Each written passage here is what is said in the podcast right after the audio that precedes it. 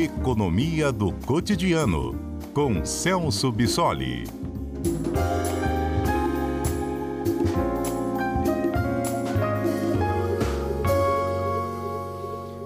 Professor Celso, boa tarde. Boa tarde, Mário. Boa tarde a todos. Estou carecendo de uma explicação do senhor em relação a essa privatização da Eletrobras, professor. Uma privatização de uma empresa do tamanho da Eletrobras, eu não sei se eu estou enganado, mas acho que é a maior da América do Sul. Não deve ter empresa de energia elétrica maior do que a Eletrobras. É, a gente vai ganhar ou a gente não vai ganhar com isso? Vai melhorar o país? Não vai melhorar o país? E por que, que essa história foi parar até no STF?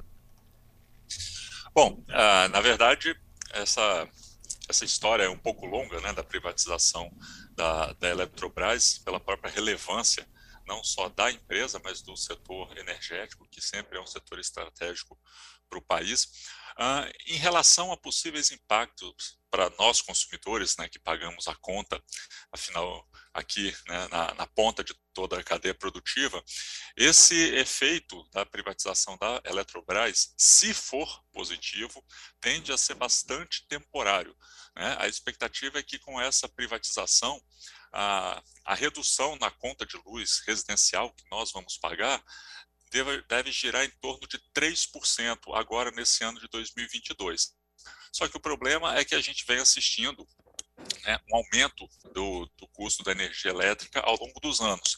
Embora a energia elétrica tenha né, no último levantamento da inflação, ter apresentado uma redução de aproximadamente 6% no seu valor, e aí isso se deve ao fim daquela bandeira tarifária de, é, tarifária de escassez hídrica, que cobrava mais ou menos 14 reais a cada 100 kWh consumidos.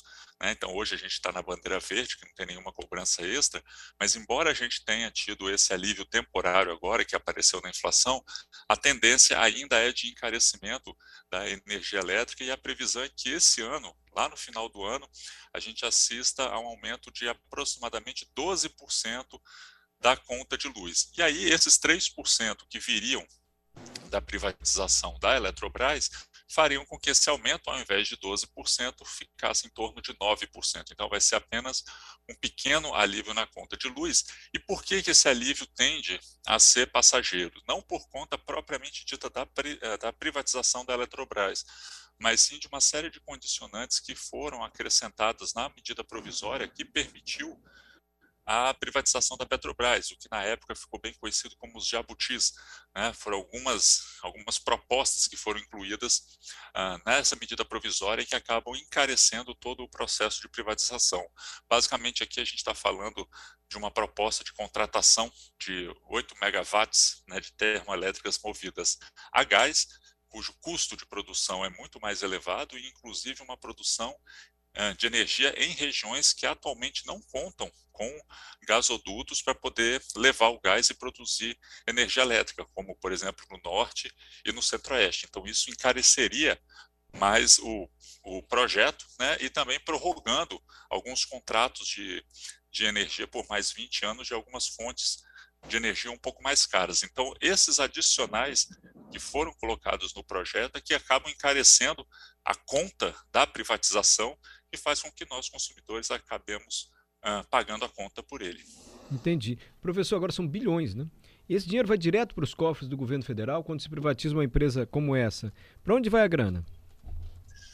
Bom, na verdade, uma parte, sim, vai diretamente para o Tesouro, né, para os cofres do governo e dos 67 bilhões que se espera com essa privatização, uh, ah, 25 bilhões vão para os cofres da União, né, e o restante para uma série de outras medidas, né, aproximadamente 10 bilhões estão sendo direcionados para investimentos, né, que vão ser feitos em obras de revitalização, em algumas bacias hidrográficas, e um, outros 32 bilhões vão para um fundo né, chamado Conta de Desenvolvimento Energético, que é justamente para financiar reduções dessas da tarifa de energia elétrica, né? uma reserva destinada a, a, diminuir um pouco o custo das tarifas de energia elétrica. Então, a expectativa é que, com parte desses recursos indo para esse fundo, já nesse ano de 2000, 2022, é que a gente assista a essa redução de aproximadamente 3% na conta de energia, que, claro, vai ser só um alívio considerando a inflação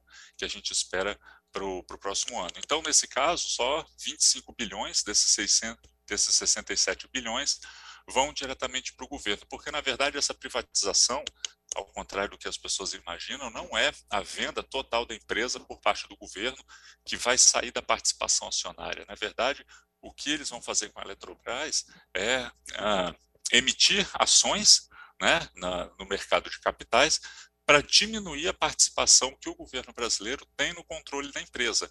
Né? Hoje o governo tem aproximadamente 60% das ações da, da Eletrobras, e com esse processo de capitalização, com a emissão de novas ações, a ideia é reduzir a participação do governo de 60% para 45%. Então, o governo ainda vai ser o sócio majoritário, né, embora com uma participação menor, de forma que o controle privado do, do, restante das ações é que acabe determinando a política de funcionamento da empresa.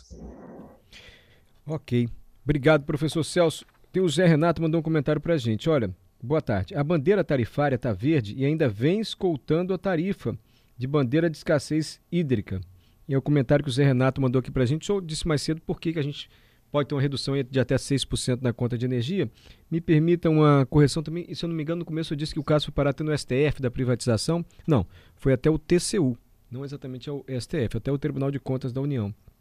Professor? É, pois não, diga. me permite um comentário muito rápido. Diga. É, na, na, verdade, é, esse processo já estava no TCU, foi pedido vistas do processo e o julgamento está retornando hoje, agora à tarde. Na verdade, Exatamente. nesse exato momento em que nós estamos conversando, os ministros vão, os desembargadores do Tribunal de Contas da União vão decidir pela né, permissão ou não da privatização. Tudo indica que vai ser aprovado.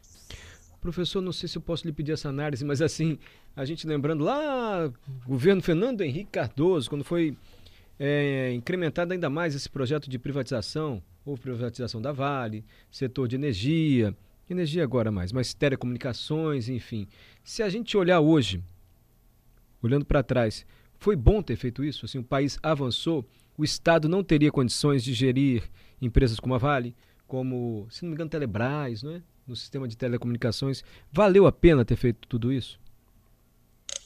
Olha, a, a, grande vantagem da privatização dessas grandes empresas é que acabou adicionando uma, uma velocidade de adaptação, principalmente adaptação tecnológica de várias delas. Né? O Estado, infelizmente, acaba não tendo a mesma velocidade que a iniciativa privada tem para conduzir alguns modelos de negócio. Né? Em alguns setores específicos, né, ainda existe essa polêmica se nós, nós, consumidores, nos beneficiamos de uma redução dos preços, de um aumento da qualidade. Né? O setor de telefonia uh, vira e mexe está no centro dessa polêmica, né? mas, uh, em geral, houve um ganho muito bom né, dos consumidores com a privatização dessas empresas, mas a, a discussão não é exatamente se ah, é o Estado que tem condições de conduzir as, as atividades nesses setores ou a iniciativa privada, está muito mais em torno do modelo de privatização e de regulação que é feito nesse setor. No caso específico da energia elétrica, que a gente está falando agora, da, da Eletrobras, mesmo a Eletrobras sendo privatizada, a questão é que ela ainda é responsável por mais de 25% de toda a energia que é comercializada aqui no, no país. Então, na prática, ela pode ter um grande poder de monopólio nesse mercado. E aí, mesmo sendo de iniciativa privada, né, os acionistas podem se beneficiar desse poder de mercado e manipular o preço a seu favor. Então, num caso como esse, né, a privatização está acontecendo num mercado que não é concorrencial, né? Então, essa redução de preços que nós consumidores poderíamos uh, ter, muito provavelmente não vai acontecer, até porque uh, esse mercado de energia elétrica, principalmente no, no, ambiente de contratação livre, acaba dependendo muito de negociações a curto prazo, em que o preço tende a ser muito mais volátil e um pouco mais alto. Então, né, nesses casos, esse benefício de redução de preços a gente acaba não observando, e o mesmo aconteceu numa série de outras empresas que vêm sendo privatizadas desde o plano real. Então, é muito mais o modelo de negócio e o modelo de privatização do que necessariamente a discussão se a iniciativa privada por si só ou o Estado por si só são capazes de gerenciar esses negócios. A questão toda é que setores estratégicos para o desenvolvimento do, do país tendem a ser melhor explorados em termos de política econômica quando geridos ou diretamente pelo Estado ou com uma participação importante do Estado. E é o que acontece em vários outros países em setores estratégicos. Obrigado, professor Celso. Agora sim posso liberar o senhor. Muito agradecido, hein?